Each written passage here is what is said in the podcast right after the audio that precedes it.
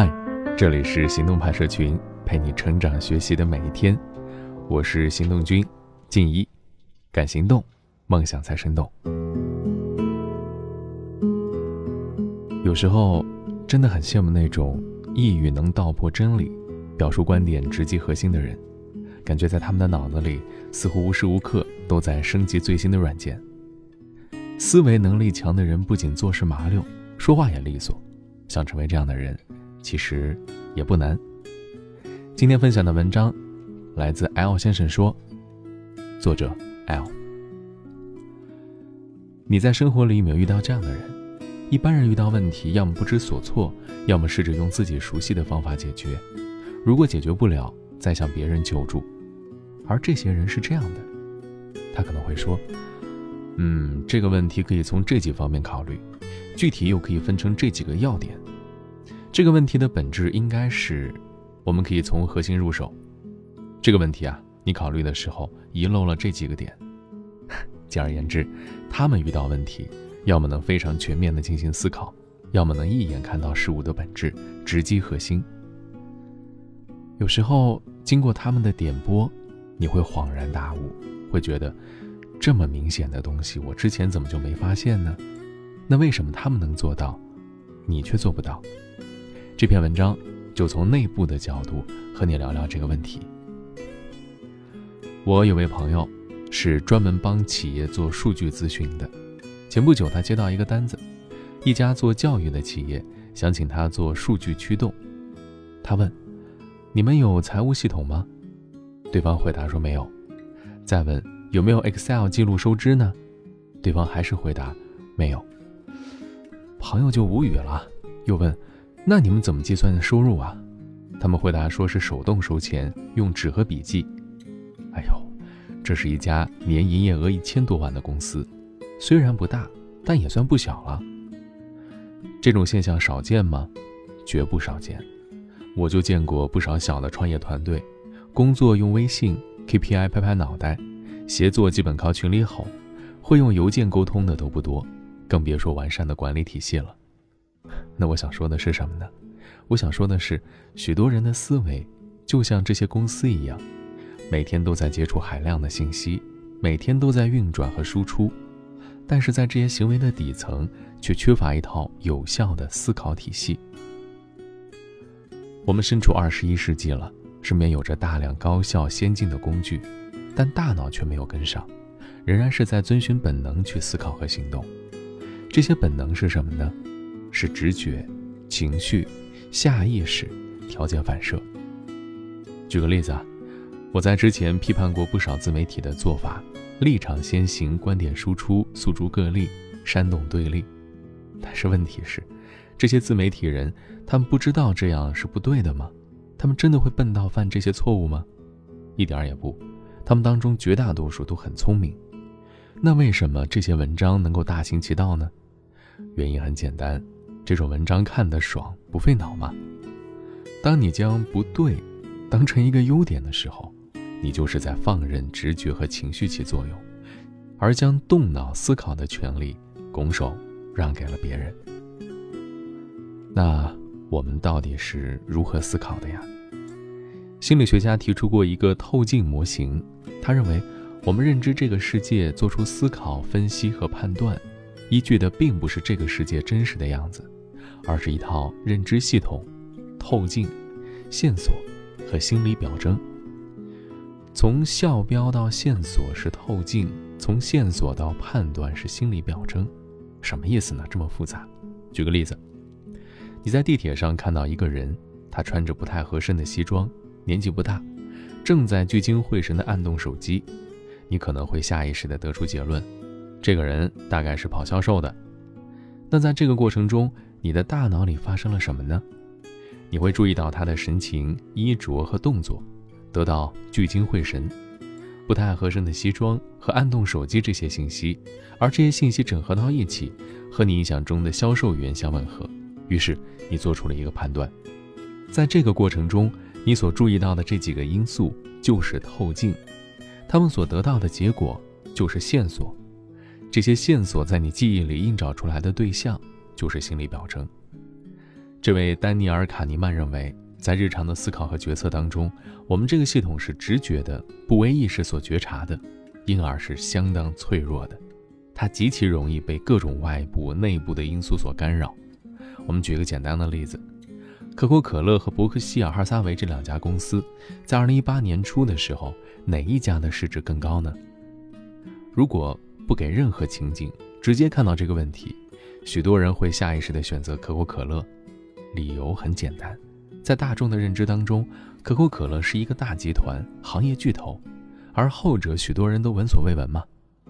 但实际上，后者是巴菲特的公司啊，目前市值四千九百亿，五百强排名第八；而可口可乐目前市值一千八百亿，五百强排名仅二百三十五名。许多研究都证实了这一点。心理学家做了一个实验，他们虚构了若干个股票，让参与者去研究和交易，结果发现，相对于发音不流畅的股票，参与者更关注发音流畅的。而后者获得的关注和交易都高于前者，原因也很简单，这发音越流畅，在我们的认知当中就会觉得它越熟悉，而相反，我们会觉得它更加陌生。这一点就称为可得性启发式。我们在思考、判断和决策的时候，即使自己不愿意承认。但很多时候，我们会把对一个东西的熟悉程度拿来当做评判的标准，尽管其中不具备任何逻辑。也就是说，在直觉的作用下，我们会将一些完全无关的东西拿过来充当透镜，并左右我们的表征和思考过程。所以啊，卡尼曼告诫我们：当心直觉。大多数时候，你的思考过程其实是有漏洞的，他们经不起理性的检验。但是凭借直觉思考一定会出问题吗？我们遇到问题一定得把它写下来，仔细审视、分析、研究，花大量的时间去探讨吗？心理学家加里克莱因并不认同这一点。他研究了大量的专家，得出了一个结论：这些专家在思考和判断的时候，往往并不是依赖严谨的逻辑思维，而是凭借直觉做出决策的。那这个结论，不是跟卡尼曼背道而驰了吗？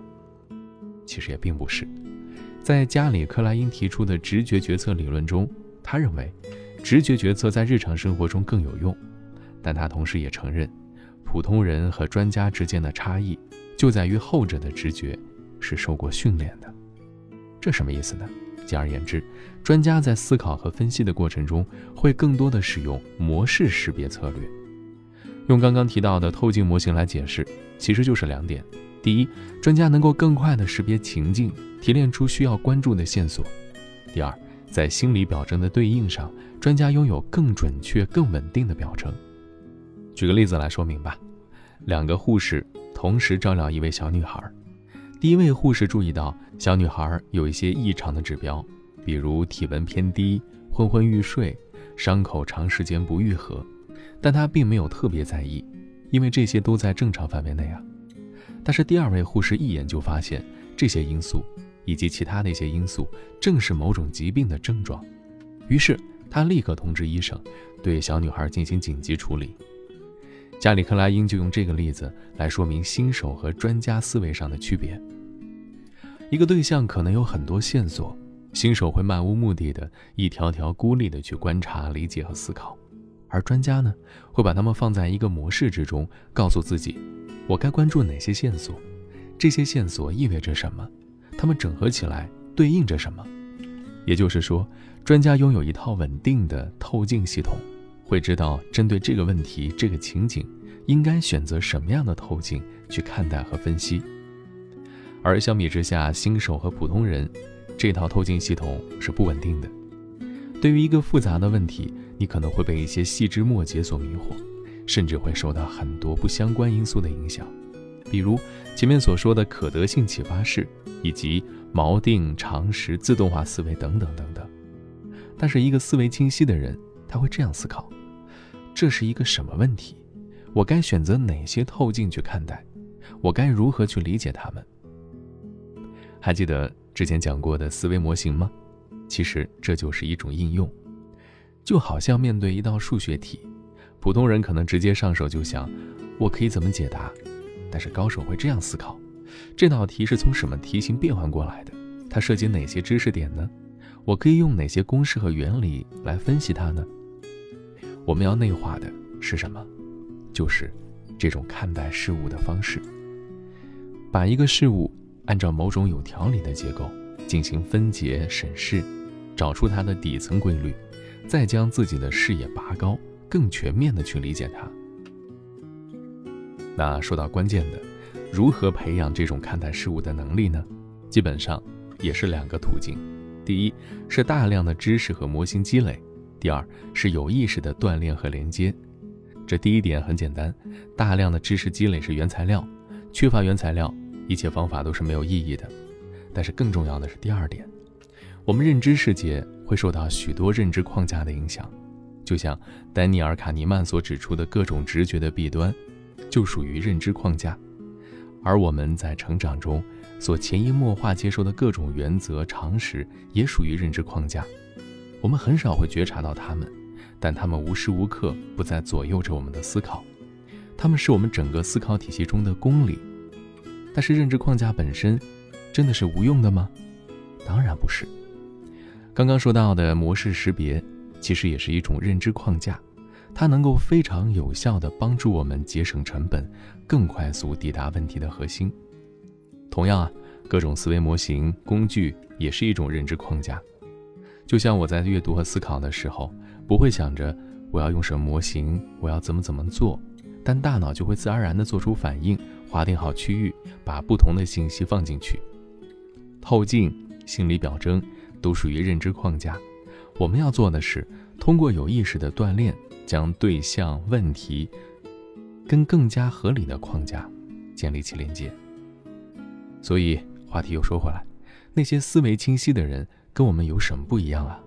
很大程度上就是他们意识到了认知框架的存在，能够破除旧的框架，并用新的、更全面的框架来辅助思考。这就是内化的过程，用新的认知框架去替代旧的框架。这是我们。也是我们需要不断训练、建立连接的过程。具体而言，可以参考这样的几个练习：首先，学会界定问题。一切思考的前提是清晰的界定。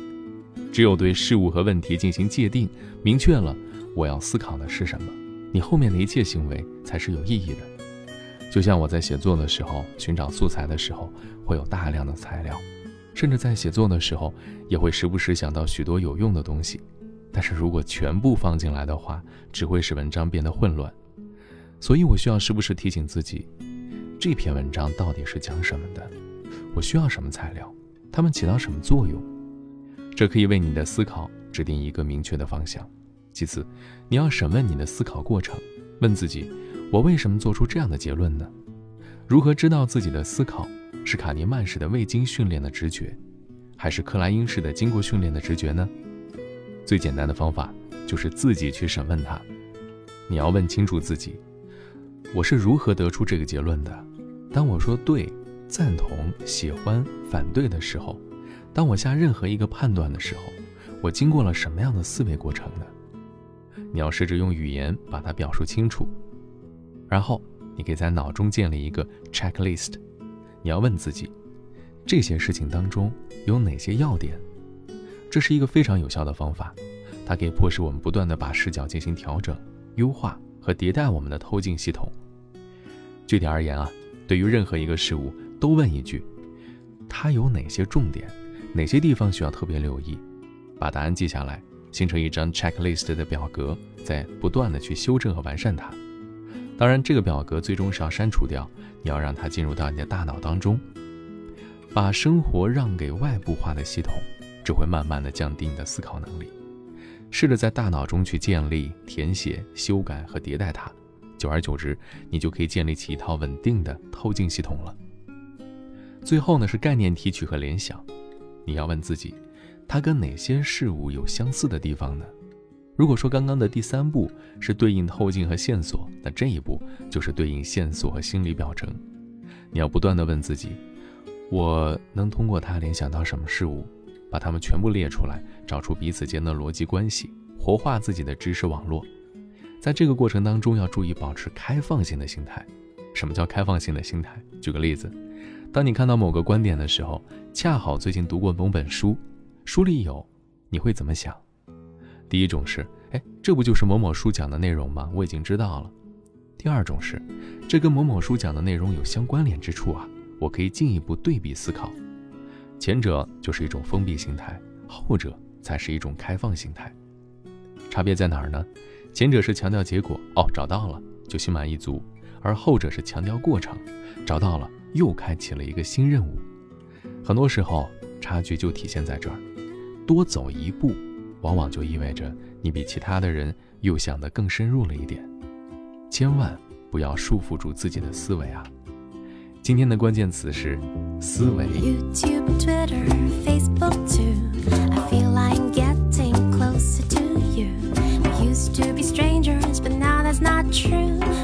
I read and hear all about you. It does not matter if you don't reply.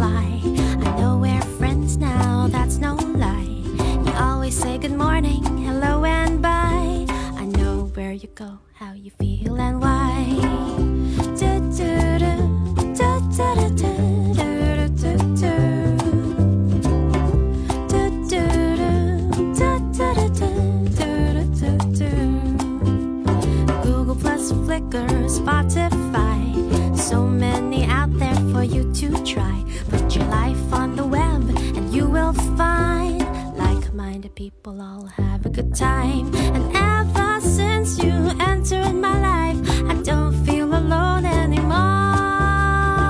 So go on and YouTube, Twitter, Facebook me. That's the way to get closer, you see. We used to be strangers, but now that won't be If you get